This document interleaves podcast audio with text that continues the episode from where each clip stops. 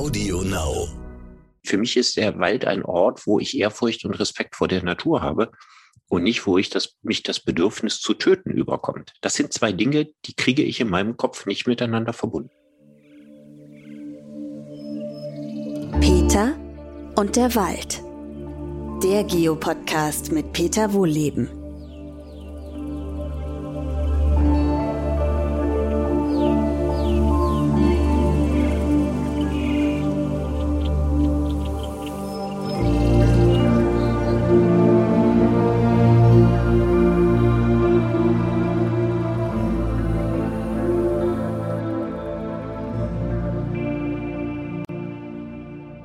Willkommen zu meinem neuen Podcast. Heute spreche ich mit Richard David Brecht. Äh, Richard David Brecht ist Philosoph, ist Bestsellerautor, Moderator, ähm, Honorarprofessor und so weiter. Also ganz, ganz viele Dinge, ähm, die, über die wir heute sprechen können. Aber wir sprechen natürlich äh, über Themen rund um die Natur. Erstmal herzlich willkommen, Richard. Ja, hallo Peter, grüß dich. Ich würde gerne starten mit deinem schönsten Walderlebnis, wenn du denn eins gehabt hast. Ja, das ist eine schwierige Frage. Es gibt so viele schöne Walderlebnisse in meinem Leben. Also ich würde zwei nennen, die gegensätzlicher gar nicht sein können. Und das eine ist, ähm, mein Großvater wohnte in Hannover, in Kleefeld. Ich habe meinen Großvater über alles geliebt und der ist jeden Tag mit mir in die Eilenriede gegangen, in den Stadtwald von Hannover und hat mir dort alles erklärt. Also alles, was ich über Bäume weiß, äh, dass ich heute Weißbuchen erkenne und dass er mir erklärt hat, wie Buchen wachsen und wie Eichen wachsen und welche wichtigen Unterschiede es da gibt. Und das alles hat sich auf wunderbare Art und Weise mit diesem richtig alten Stadtwald verbunden, der ja einige hundert Jahre alt ist und dem dann tatsächlich 300 Jahre alte oder fast, glaube ich, sogar 400 Jahre alte Eichen stehen. Und das war so ein, ein, ein schönes Ritual, ne? dieser Waldspaziergang mit meinem Großvater. Und wenn man jetzt ein Walderlebnis ganz anderer Art äh, nennen wollte, ich war für relativ lange Zeit mal auf den Philippinen 1999 und da war ich in einem Regenwald, der zu dem Zeitpunkt der westlichen Wissenschaft erst seit wenigen Jahren bekannt war. Und da hatte ein Bochumer Professor, der unlängst erst gestorben ist mit fast 90 Jahren, eine Bambushütte im Wald errichtet, eine zoologische Forschungsstation. Und da war ich mit meiner damaligen Lebensgefährtin und in dieser Station waren zwei Doktoranden. Übrigens die einzigen beiden Doktoranden von, ich glaube, über 20, die es da ausgehalten haben, weil es da von morgens bis abends geregnet hat und weil wir ja wirklich völlig in der Natur gelebt haben, ne? so zum Loch in der Erde, äh, wo man seine Notdurft verrichten konnte und eiskaltem Wasser und so weiter. Das war natürlich jetzt überhaupt kein schönes und romantisches Walderlebnis wie mit meinem Großvater, aber so richtig mal in echter Wildnis zu sein, was sehr hart ist, ist gleichzeitig aber eine unglaublich einschneidende Erfahrung gewesen. Ja, also es klingt so, als äh, ob das nicht jeder reproduzieren kann. Und ich muss auch ganz ehrlich sagen, also bei Regen irgendwo seine Notdurft in ein Loch machen, äh, ja, das, das, das hat was von Abenteuer. Aber ja, ähm, das ist doch in einem Wald, in dem es eine sehr große Zahl von bekannten und wahrscheinlich noch nicht bekannten Giftschlangen gibt. Und auch nachts darum geturnt. Wir haben da nachts Flughunde gefangen. Das heißt, die Doktoranden haben das gemacht. Wir waren ja mehr Zuschauer dabei. Ein großes Netz, was auf einer Lichtung gespannt war, wo sich da nachts viele verschiedene Arten von Flughunden verfangen haben. Und wenn wir da hingeturnt sind auf diesem Bergregenwald, dann hat man im Dunkeln in alle erdenklichen Sträucher gegriffen, um sich festzuhalten. Und ich meine, dieser Wald wimmelte von Schlangen. Hm. Das, das, klingt jetzt nicht unbedingt nach meinem äh, Wunschurlaub, aber klar, es ist schön, wenn man das mal äh, mitgemacht hat, da hat man auf jeden Fall was zu erzählen. Apropos, äh, also ähm, heute, ähm, du hast ja, bist ja auch Bestseller-Autor, ähm, dein aktueller Bestseller lautet Von der Pflicht. Da geht es äh, darum, unter anderem, ähm, ob ähm, Bürgerinnen und Bürger dem Staat gegenüber äh, eben bestimmte Pflichten haben und umgekehrt auch zum Beispiel um ähm, ein freiwilliges Jahr auch für Rentnerinnen und Rentner. Aber heute würde ich gerne auf einen anderen Bestseller von dir einschwenken, nämlich auf das Thema Tiere denken. Ich weiß, du bist, also du hast es ja gerade erzählt, ich glaube, das bist du durchgängig auch ein äh, absoluter Naturliebhaber. Und zum Einstieg äh, interessiert mich mal deine Definition oder beziehungsweise deine, deine These, was, was der Hauptunterschied zwischen Mensch und Tier eigentlich ist. Oh, auch das ist natürlich eine ganz große philosophische Frage. Also vielleicht ist der Hauptunterschied, dass Menschen kategorisch zwischen Menschen und Tieren unterscheiden können und Tiere das nicht tun. Sehr schön. Für Tiere gibt es nur quasi den, die Lebenswelt oder den Radius der eigenen Art und der Arten, die in dieser Lebenswelt vorkommen. Aber sie machen keine kategorische Trennung zwischen Menschen und Tieren. Aber ist der Radius bei uns nicht ähnlich? Also ich sage mal ein einfaches Beispiel. Ähm, rein statistisch gesehen müsste es ja auf unzähligen Planeten im Universum auch Leben geben, was wir ja auch nicht mitbekommen. Also unser Radius ist äh, bisher zumindest die Erde beschränkt. Ne? Also Natürlich, also, wir haben auch einen animalischen Radius. Ja. Na, wir richten uns die Welt nach der Maßgabe unseres speziellen Primatengehirns ein.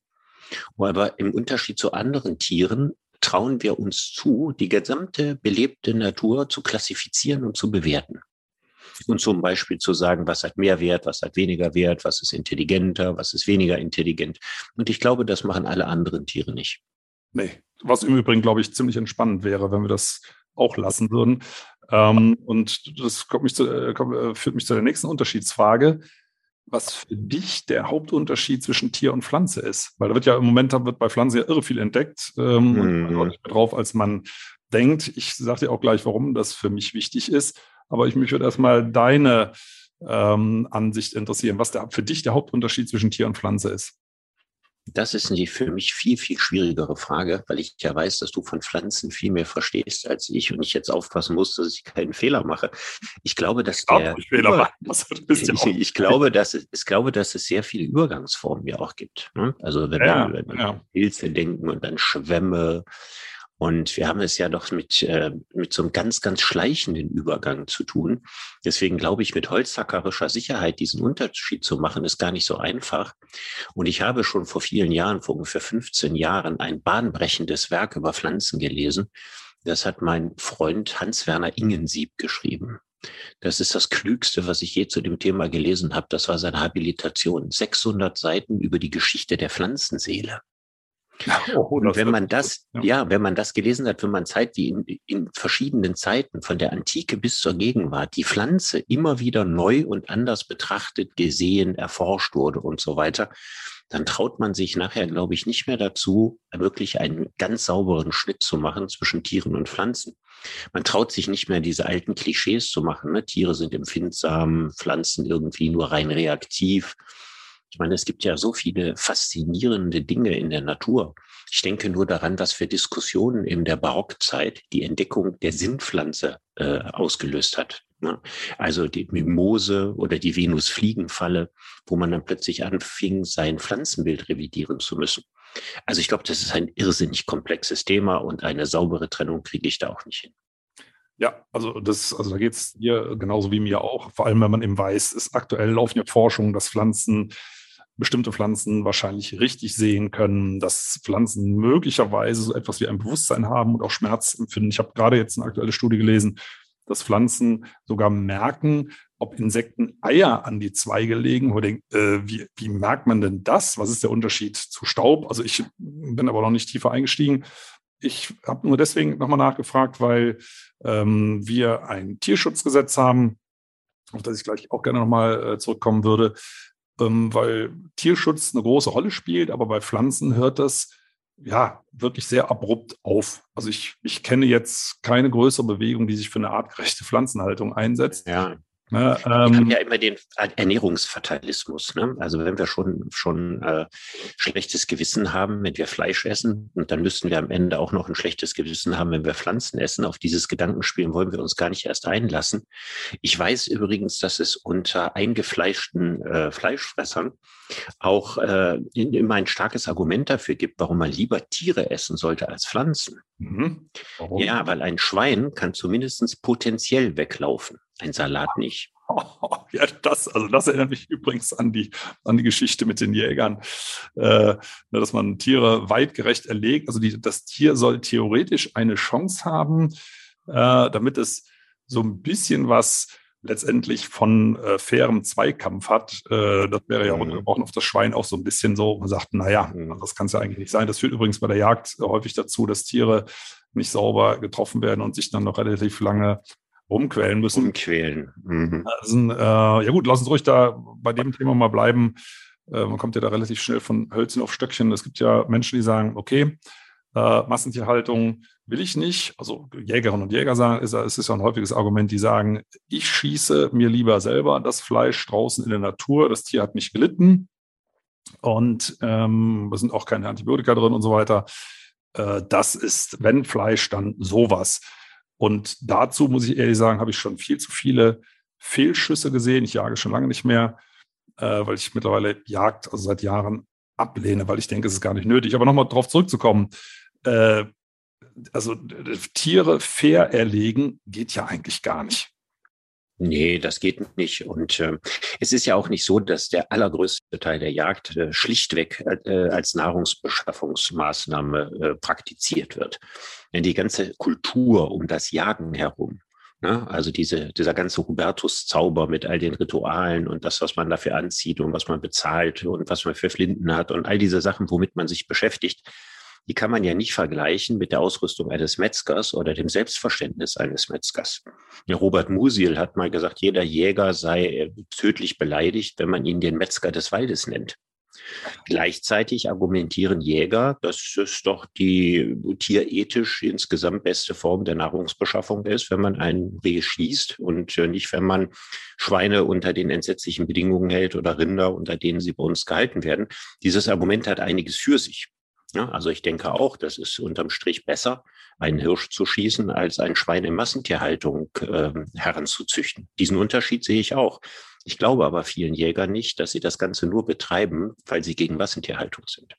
Nein, nee, sicher nicht. Also ich meine, das, das ist äh, etwas, mh, hm, wie sagte das mal ein Berufsjäger, das sind für ihn Lodensicks, also wie so eine Edelkaste ähm, die sich aber relativ uniform kleidet. Für mich ist das eigentlich sowas, das ist das, also früher gab es Tennis zum Abgrenzen, dann Golf, jetzt gibt es mittlerweile Golfschläge auch bei Aldi.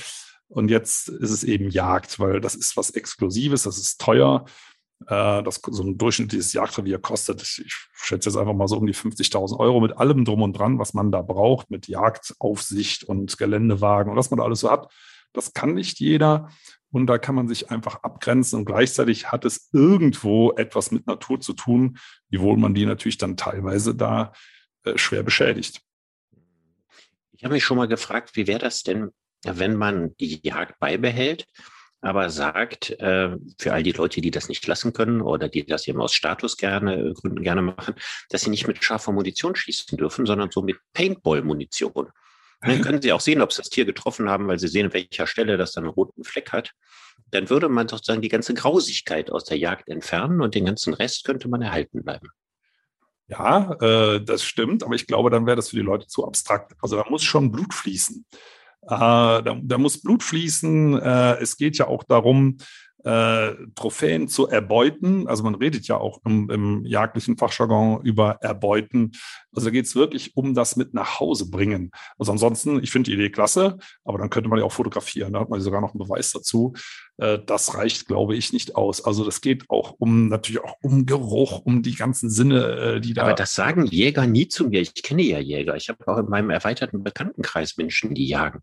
Und die erzählen immer davon, wie das so morgens ist, wie der Wald riecht, wie das ist, wenn der glitzernde Tau auf dem Boden liegt und so weiter. Also alles Sachen, die ich gut nachvollziehen kann. Ich sehe das alles genauso. Ich finde Walderlebnisse wunderbar romantisch. Aber auf die Idee zu kommen, zu denken, so, und jetzt töte ich mal ein Tier, das passt nicht zusammen. Ne? Also ich, für mich ist der Wald ein Ort, wo ich Ehrfurcht und Respekt vor der Natur habe und nicht, wo ich das, mich das Bedürfnis zu töten überkommt. Das sind zwei Dinge, die kriege ich in meinem Kopf nicht miteinander verbunden. Nein, das ist ja, ist ja so ähnlich, als wenn, wenn man jetzt als Tourist in der Serengeti unterwegs ist und sagt, ich muss jetzt unbedingt einen Zebra schießen. Ne? Also man will es ja beobachten. Und im Übrigen sind die Wildtiere in Deutschland ja nicht nachtaktiv, sondern einfach nur scheu. Die zeigen sich tagsüber draußen auf der Fläche nicht, weil sie genau vor dem Raubtiermensch Angst haben. Also jemand, der die Natur liebt und möchte zum Beobachten raus, der verscheucht, wenn er eine Waffe dabei hat, äh, die Tiere, die er eigentlich beob vorgeblich beobachten möchte. Also ich glaube, das sind vorgeschobene Argumente, ähm, die, die nicht zählen. Und übrigens, das Fleisch selber ist auch nicht so ganz toll, je nachdem, wie es geschossen wird. Dieser typische Wildgeschmack, also nicht der Unterschied zwischen Wildschwein, Reh und Hirsch, sondern dieser typische Wildgeschmack, der resultiert ja häufig daraus, dass das Fleisch entweder dreckig war, kontaminiert mit irgendwelchem Mageninhalt oder äh, aus der Tatsache, dass das Tiere sind, die in der Paarungszeit voller Hormone sind. Das ist beides jetzt nicht unbedingt das Leckerste. Ich weiß nicht, ob du das schon mal gegessen hast. Also ich selber bin äh, jetzt seit einiger Zeit äh, Vegetarier. Aber früher so dieser typische Geschmack, das ist gerade in Wildpasteten ist es so, da werden ja auch eher minderwertigere Sachen mit reingerührt. Ähm, dieser typische, ah, das schmeckt so ein bisschen streng, das ist eigentlich etwas, das dürfte normalerweise gar nicht über die Metzgertheke gehen. Okay, ja, habe ich bisher nicht gewusst. Also ich bin auch kein Wildexperte äh, und deswegen kann ich ja dazu auch nichts sagen. Aber es ist doch wahnsinnig interessant. Ich meine, so Stierkampf ne, wird von den meisten Leuten abgelehnt. Kann man auch sagen, hat eine große Tradition, ne, eine heroische Tradition, gehört zu Spanien dazu, ist voller Symbolismus und so. Aber das ist sowas, wo man sagt, nee, das passt nicht mehr in die heutige Zeit. Und wenn Jagen nicht so teuer wäre und nicht so privilegiert, wäre es wahrscheinlich längst abgeschafft. Und deswegen wäre natürlich ein anderer Weg, Jagen zu demokratisieren. Also Jagen einfach unfassbar billig zu machen, dass es jeder machen kann. Dann würde es auch gleichzeitig seinen Reiz verlieren. Das kann natürlich sein. Und letztendlich ähm, kommen wir mal vielleicht in dem Zusammenhang, weil, weil es geht ja um Begründungen. Warum wird gejagt? Es, ne, es ist entweder das Naturerlebnis oder was heutzutage ganz häufig aufploppt, ist, wir müssen den Wald schützen, weil die Rehe die kleinen Bäume abfressen, was sie im Übrigen in unberührten Wäldern kaum tun. Das hat was mit der Plantagenforstwirtschaft zu tun. Aber ich würde mal gerne aufs Tierschutzgesetz äh, zurückkommen, weil äh, sowohl Jagd als auch Massentierhaltung müssen sich ja äh, den Paragraph 1 stellen, da, der da heißt, niemand darf einem Tier ohne vernünftigen Grund Schmerzen, Leiden oder Schaden zufügen. Ja. Ich glaube, man erfindet ständig in Anführungszeichen vernünftige Gründe, die es mhm. objektiv so aber gar nicht gibt. Ne, also bleiben wir mal bei der Massentierhaltung, das ist ja vielleicht am einfachsten, damit kennst du dich ja, äh, glaube ich, besser aus als mit der Jagd.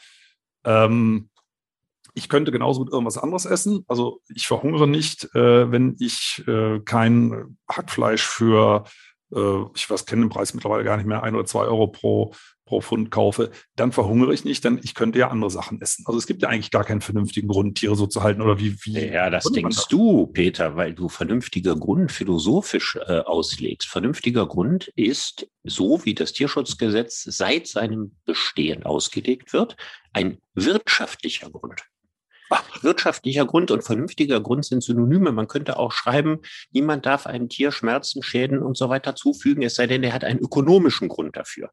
Ich meine, es gibt ja keine Notwendigkeit, Nerzmäntel zu tragen. Also nicht die aller, aller geringste Notwendigkeit. Es ist auch nichts Vernünftiges daran dass also all diese, diese Tiere, die äh, im Tierschutzgesetz sogenannte hochwertige Pelztiere sind, ja, ganz im Gegensatz übrigens zu den weit weniger hochwertigen Pelzträgerinnen, ja, denen es ohne gebührende Aufklärung nicht gegeben ist, die 100 pro Stück Tierleichen auf der gepflegten Haut zu spüren.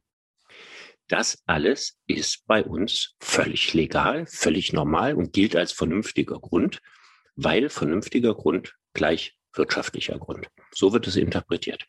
Damit könnte ich ja fast alles begründen. Also ich habe mir jetzt mal ganz böse ausgedrückt, ich würde ein Tier quälen und pushe damit meine Klickzahlen auf Social Media. Ne, wenn ich damit mhm. Geld verdiene, müsste das ja, also ich weiß, es hört sich ganz schrecklich an, aber nur mal als Gedankenexperiment, müsste ja genauso legal sein, wie das äh, die quälerische ja, Haltung in. Da gibt es aber einen Grund. Da gibt es aber einen Grund, weil bei der Tierquälerei zählt seit ganz uralter Zeit, schon viel älter als bekannt, wo das auch, auch vorkommt, das Verrohungsargument.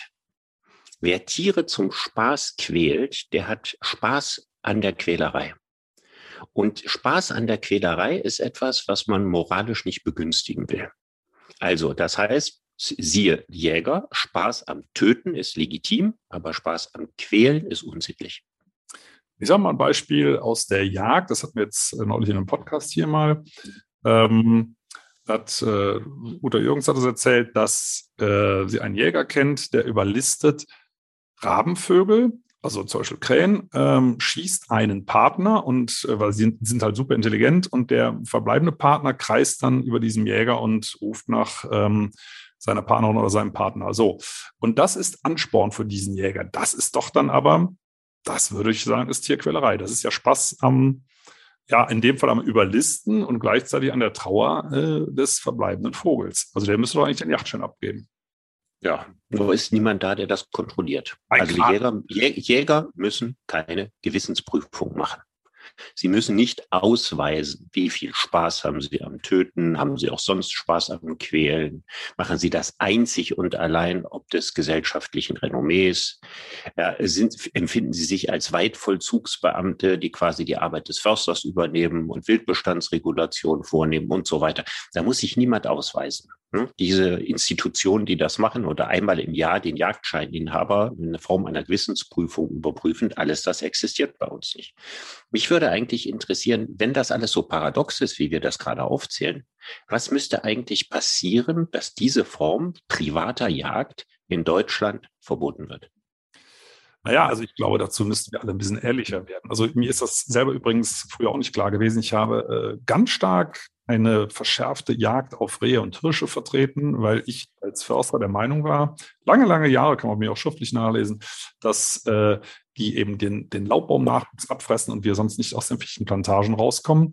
Mittlerweile habe ich aber gesehen, es liegt an der starken Auflichtung durch die Forstwirtschaft. Dadurch werden viele Pflanzen wie Brombeeren gefördert, die wiederum die Nahrungsgrundlage vieler Pflanzenfresser sind. Nur als Beispiel.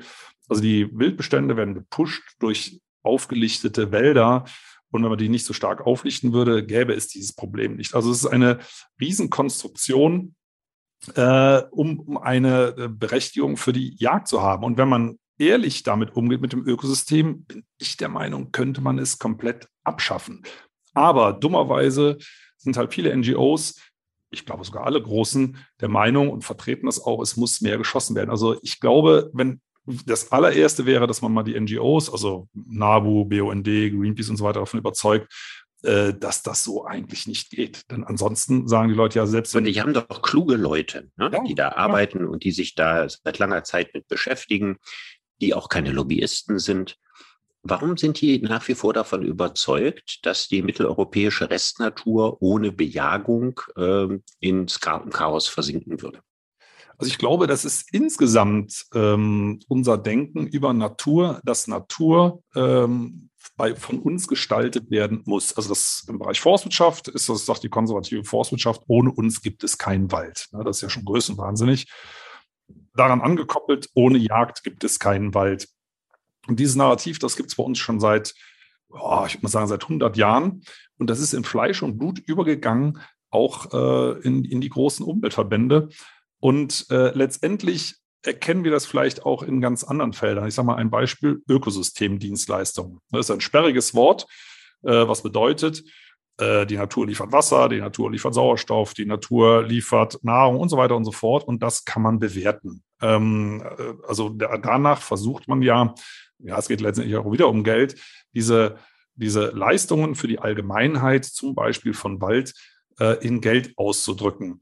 Und äh, das, ist, das ist wieder so etwas. Äh, die Natur wird nicht als wundervolles äh, System betrachtet, sondern äh, es geht immer darum, was haben wir davon, wie müssen wir es gestalten, um den Ertrag äh, für uns auch jetzt bisher nicht monetäre Sachen so zu gestalten, dass sie sich äh, in der Kasse auszahlen. Also es hört sich alles ein bisschen sperrig an. Ökosystemdienstleistung, es, es klingt sehr, sehr nett äh, oder auch CO2-Speicherung von Wäldern, wir das alles in Geld umsetzen können, aber letztendlich bleiben wir doch da genau in dieser Rille vorhanden. Also ich glaube, äh, wir müssen einen Schritt zurücktreten und einfach demütiger werden, aber das kann man natürlich schlecht vermitteln.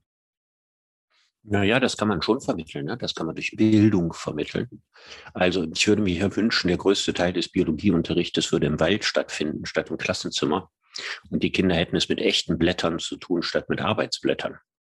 Ich habe diesen Vorschlag mal meiner Biologielehrerin meines Sohnes vor langer Zeit gemacht und die fand das erst eine gute Idee. Dann hat sie sich zwei Minuten später korrigiert und gesagt, das ginge aus juristischen Gründen nicht.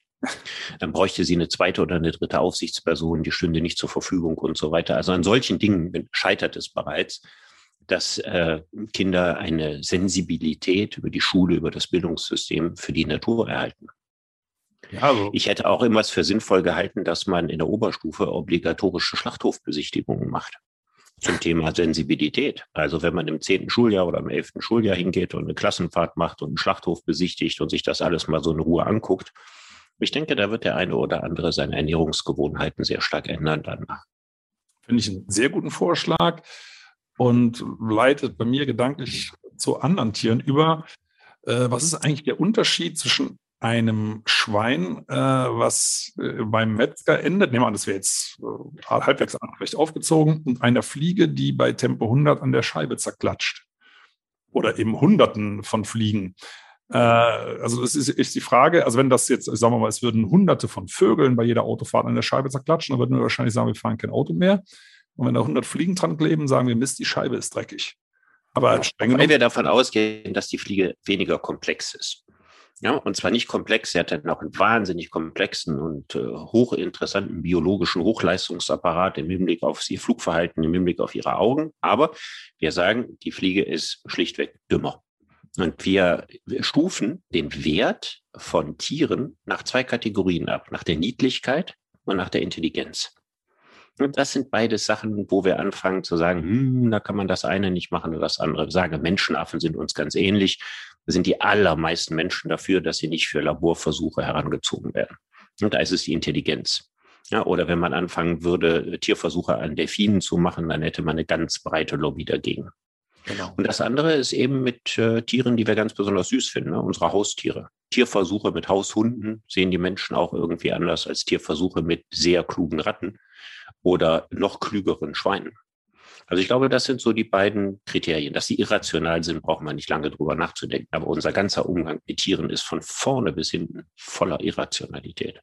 Und es wäre ja die Frage, wie bricht man das auf? Ne? Weil es ist, es ist äh, eine rein emotionale Sache, klar, das ist, glaube ich, jedem verständlich, der ein Haustier hat. Niemals äh, dürfte ein Haustier getötet werden für wirtschaftliche Zwecke und bei anderen Lebewesen ist das überhaupt kein Problem. Die Frage ist halt, wie schafft man es, dass man äh, etwas mehr empfindet. Das muss ja nicht unbedingt identisch sein, aber zumindest etwas mehr empfindet für andere Belebtwesen. Ich glaube, das ist ja. dann vielleicht die Aufgabe. Ja, also meistens ist es ja tatsächlich die Begegnung damit. Also Menschen äh, achten nur das, was sie sinnlich positiv erfahren, wo sie unmittelbar auch mit in Berührung gekommen sind. Ich habe ein sehr großes Aquarium bei mir zu Hause, ne? ein 800 Liter Becken. Da sind Fische drin und auch relativ kleine Fische. Man kann wirklich sagen, also die haben da richtig Platz. Ein 800 Liter, das ist schon groß, da kann man drin baden. Und für meine Lebensgefährtin sind die Fische da drin so ganz interessant, aber sie hat mit Ausnahme zu einem einzigen Fisch kein persönliches Verhältnis zu den Fischen. Warum zu dem einen? Weil der erblindet ist und der wird bei uns mit der Hand gefüttert. Und der ist ganz zutraulich und die Fische sind ja auch enorm intelligent zum Teil, ne? sind sehr unterschiedlich intelligent, aber einige sehr. Die können an, am Schritt und an der Stimme von außerhalb des Wassers, ne, können die erkennen, ob meine Frau da lang geht oder ob ich da lang gehe. Und jetzt wird dieser blinde Fisch, der wird mit der Hand gefüttert. Und der ist über diese Art und Weise meiner Frau so derartig ans Herz gewachsen wie ein Hund. Alle anderen Fische sind für sie Fische. Das heißt, diese Geschichte beweist, je mehr Emotionen ich in etwas investiere, umso wertvoller erscheint es mir. Und das ist eben der absolut entscheidende Punkt. Unser Verhältnis von Tieren ist abhängig dafür, welche Emotionen wir ihnen gegenüber verspüren. Und die Emotionen sind abhängig davon, welche Erfahrungen wir mit ihnen machen. Ja, und äh, ich überlege gerade die ganze Zeit mit. Äh, das Beispiel mit den Fischen ist, äh, finde ich, sehr schön, weil es zeigt, ähm, es müsste ja dann, wenn der blinde Fisch wie ein Hund ist und alle anderen Fische nicht, dann sieht man, es gibt ja auch gewisse äh, Kapazitätsgrenzen für die eigenen Emotionen. Ne? Die fokussiert man dann eben auf Einzeltiere, aber, aber eben nicht auf die ganze Art oder auf die ganze Klasse ja. von Tieren. Oder das Tierreich im Allgemeinen. Ne? das ist was, was man irgendwie, selbst die Leute, die sagen, sie sind tierlieb, schließen da meistens Mücken, Blutegel und Zecken von aus oder Spinnen, ne? also der Klassiker drin. Spinnen, ich, ja. ich sag, dass man äh, nur, also dein erster Teil des Satzes war ja, als du das mit den Fischen eingeleitet hast, äh, nur Tiere, die man kennt, wo ich dachte direkt, okay, also wir kennen jede Menge Tiere drin, ne? Typ Klassiker ist Spinne und das mag eigentlich kaum jemand. Ich kenne kaum Menschen, die Spinnen cool finden. Äh, wie man das eben schafft, der, der gesamten belebten Welt gegenüber äh, etwas vorsichtiger aufzutreten. Also das stelle ich mir unheimlich schwierig vor und deswegen komme ich nochmal zurück auf das Thema Tier-Pflanze wir haben so scharfe Scheren im Kopf, auch wenn wir bei Tieren bleiben. Höhere Tiere, das sind Wirbeltiere, niedere Tiere, Wirbellose. Und da wissen wir auch zum Beispiel. Oh, ja. Ne? ja, ja, ja, klar. Ne? Der, der ganze Bereich der Kopffüßler. Ne? Genau. Also ähm, Cephalopoden. Ja, also der, der Sepia und Kalmar und in allererster Linie natürlich Kraken. Ja, nachdem ich mich sehr intensiv mit Kraken beschäftigt habe, war klar, Oktopus esse ich nicht mehr. Und das habe ich früher mal gerne gegessen. Aber da komme ich mir ganz, ganz übel vor. Also das ist für mich gefühlt dasselbe, als würde ich einen Schimpansen essen. Ja, ja, also ich meine, wie gesagt, bin mittlerweile Vegetarier mit, mit starkem Hang in, in Richtung Veganer und ich habe das aus Tintenfischringe frittiert, habe ich früher total gerne gegessen. Muss ich sagen, habe mir überhaupt keine Gedanken darüber gemacht. Aber ich wusste das auch nicht, wie intelligente Tiere sind. Aber die Frage ist, ist Intelligenz überhaupt das richtige, äh, äh das richtige Maß? Weil, ähm, wenn wir mal ehrlich sind, was ist, was ist denn für unser Leben wichtig? Das sind ja eher so Kategorien wie Glück ähm, und weniger Intelligenz. Und wir gucken immer, ähm, also je intelligenter, desto schützenswerter. Ähm, ja, da gibt es so einen Gedanken, über den muss man nachdenken. Man muss sich die Frage stellen, ob die intelligenteren Wesen nicht mehr leiden als die deutlich schlichteren Wesen. Und zwar deswegen, weil sie umfassendere Ängste ausbilden können. Und umfassende Ängste auszubilden, brauche ich ein hohes Vorstellungsvermögen. Ja, ich, so eine gewisse Panik oder eine Angst oder eine Furcht entsteht ja auch dadurch, dass ich mir eine Bedrohung ausmalen kann. Ja. Dass ich mich in bestimmte Gefühle hineinsteigern kann. Dass ich eine Erinnerung habe an mein bisheriges Leben, was mir jetzt, wenn ich sterben sollte, abgenommen oder weggenommen wird. Ich sage nicht, dass ich diese Argumentation zu 100 Prozent teile aber ich würde sie auch nicht ganz wegwischen. Mir hat mal eine Tierrechtlerin gesagt, äh, für eine Muschel ist es viel schlimmer zu sterben als für einen Menschenaffen. Weil ein Menschenaffe kann sich das noch ungefähr erklären, was mit ihm passiert. Oder ein Mensch, der sich erklären kann, oh, das war der und der Räuber und der hat mir das über den Kopf gehauen und jetzt liege ich hier am Boden und jetzt werde ich sterben. Also was, was sich der Mensch irgendwie erklären kann. Aber wenn eine Muschel in, im Kochtopf ist und sie wird erhitzt ja, und, und sie platzt auf und stirbt und so weiter, dann ist das ein einziger stummer Schrei, weil die Muschel überhaupt nicht begreift, ansatzweise begreift, was mit ihr geschieht. Und das würde sie unendlich viel mehr Leid kosten, als wenn sie sich das erklären könnte.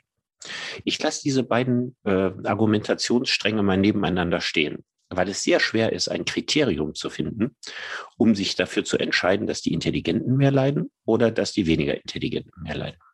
Ja, das finde ich, find ich einen sehr schönen Ansatz, weil es auch erste Hinweise auf eine Art pflanzliches Bewusstsein gibt. Also man weiß, dass Pflanzen auch schmerzunterdrückende Substanzen ausschütten, was eigentlich nur Sinn macht, wenn man so etwas wie ein Bewusstsein hat, weil wenn Schmerzen ein reiner Reflex wäre, dann müsste man den nicht in bestimmten Situationen unterdrücken, dann müsste der durchgehen. Deswegen finde ich den Ansatz ganz gut, weil, äh, weil er Sachen offen lässt, in die man sich auch schlecht reinversetzen kann. Auf der anderen Seite muss man ja äh, im Alltag in irgendeiner Form einen Pragmatismus finden, wo er sagt, so, ich kann mir jetzt nicht vor jedem Biss ins Brötchen Gedanken machen, ähm, haben die Körner als Getreideembryos gelebt, gab es da möglicherweise ähm, irgendwelche Gefühle. Also ich finde es, es wird halt zunehmend schwieriger, ähm, irgendeine Art von Orientierung zu haben, wenn man äh, weiß, was da alles auf den Teller kommt. Also deswegen äh, diese scharfe Grenze Tier-Pflanze, für mich verwischt das zunehmend, äh, was es aber nicht unbedingt einfacher macht im täglichen Leben. Nee, das, tatsächlich ist das so. Das Irre, wenn man sich mit Tierethik beschäftigt und wenn man die noch auf Pflanzenethik ausweitet, ist, dass man am Ende gar nicht mehr weiß, was man tun soll. Und du hast das ja auch selber gesagt, äh, irgendwelche Grenzen muss man ziehen, ob man die sagt, ich esse kein Massentierhaltungsfleisch oder sagt, ich esse überhaupt kein Fleisch oder sagt, ich lebe vegan oder ich äh, werde, ich bin ein Mensch, der nur noch vom Baum heruntergefallene Früchte isst. Ne? Das wäre jetzt sozusagen wahrscheinlich das, was am, dem, den wenigsten Schaden an der Natur verursacht und keine Schmerzen und kein Leid. Das muss ja jeder in irgendeiner Form für sich entscheiden. Aber im Hinterkopf muss er behalten, der Mensch kann nicht leben, ohne Leben zu nehmen. Das ist biologisch einfach nicht möglich. Na, schon dadurch, wenn man spazieren geht im Wald, ja, töten wir mit unseren Füßen Ameisen und Käfer auf dem Boden und so weiter. Also wir kommen nie aus diesem moralischen Verstrickungs- oder Verschuldungszusammenhang hinaus. Und deswegen muss jeder eigentlich für sich entscheiden, wie gut er auf dieser Skala sein will. Eine absolute Heiligkeit kann ein Mensch gar nicht erreichen. Dafür ist er von Natur aus nicht geschaffen und äh, das gibt die Natur auch nicht her. Finde ich einen äh, eigentlich schon sehr schönen Schlusssatz, vor allem weil er äh, auf andere Lebensbereiche ja übertragbar ist. Also ich sag mal, klimaschonenderes Leben, umweltfreundlicheres Leben. Ähm, wir also ganz, ganz umweltfreundlich wäre es, wir würden uns zurück in eine Tonne ziehen und tatsächlich nur noch Früchte essen, äh, was, was kein Mensch will. Aber die Frage ist, äh, dass man eben, oder die Sache ist, dass man einen eigenen Kompass finden muss, äh, den man aber nicht jeden Tag neu hinterfragen muss, sondern vielleicht einfach in bestimmten Abständen, aber wirklich nicht ständig, weil ich glaube, äh, man, man kommt aus dieser Rille nicht raus. Schuldigkeit würde ich, ich persönlich noch nicht mal so nennen, weil wir eben als ja, Tierart, die wir ja nun mal sind, äh, nicht selber Photosynthese betreiben können und müssen von anderem organischen äh, Material leben. Von daher finde ich das auch völlig in Ordnung. Ja, also ich halte das auch für, für in Ordnung. Ne? Wir sind äh, Omnivoren von Natur aus. Wir können Fleisch essen, aber eben die gute Nachricht ist, in unseren Breiten brauchen wir kein Fleisch zu essen. Das sah bei den Inuits über tausende von Jahren mal anders aus. Und die hätten Grönland äh, nicht besiedeln und nicht bewohnen können, wenn sie keine Robben und keine Wale gejagt hätten. Bei uns ist es tatsächlich möglich. Und da muss sich jeder fragen, warum tue ich das, äh, wenn ich es nicht brauche? Aber diesen Anspruch an sich zu stellen, äh, ein Heiliger werden zu wollen, halte ich für einen unheiligen Anspruch.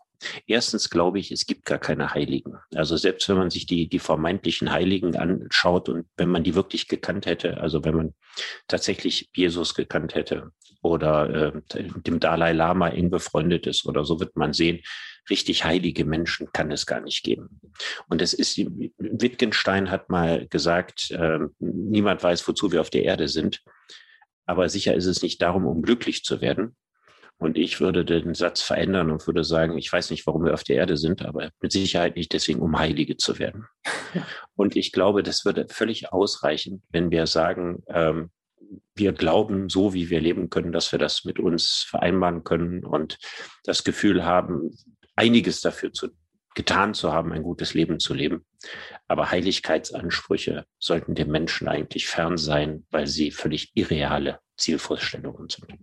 Ja, finde ich sehr, sehr schön. Also wie gesagt, trifft, trifft äh, auf mich auch ganz, ganz gut zu, weil oft wird gefragt, ja, was, was ich erreichen möchte. Ich weiß nicht, ob du das auch öfter gefragt hast, was du in deinem Leben erreichen möchtest für, für dich und für deine Mitwelt. Naja, es ist ja schon, dass man denkt, äh, dass man äh, nicht zu viel Leiden in die, in die Welt gebracht hat und vielleicht sogar das Glück hat, über sich sagen zu können, dass man vielleicht durch sein Leben mehr Freude und Glück in die Welt gebracht hat, als man Leiden verursacht hat.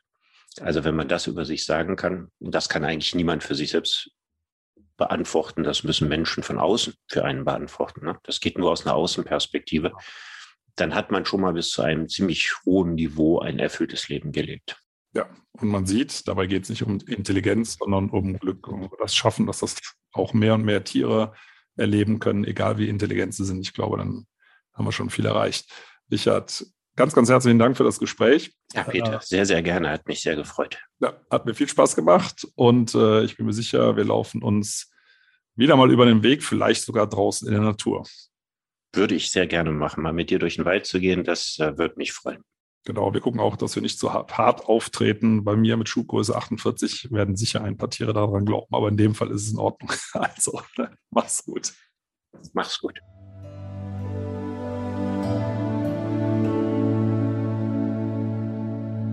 Schön, dass ihr zugehört habt. Vielen Dank. Und wenn euch die Folge gefallen hat, abonniert doch den Podcast gerne auf AudioNow, Apple Podcasts, Spotify oder anderen Plattformen. Und über eine Bewertung bei Apple Podcast würde ich mich auch sehr freuen. Übrigens könnt ihr dort auch gerne kommentieren. In der Podcast-Beschreibung findet ihr auch einen Link für ein Abo für Wohllebenswelt, mein Magazin. Und für euch alle gibt es dann eine Gratis-Ausgabe dazu. Und jetzt gibt es zum Abschluss noch etwas Waldatmosphäre für zu Hause. Viel Spaß beim Entspannen und bis zum nächsten Mal.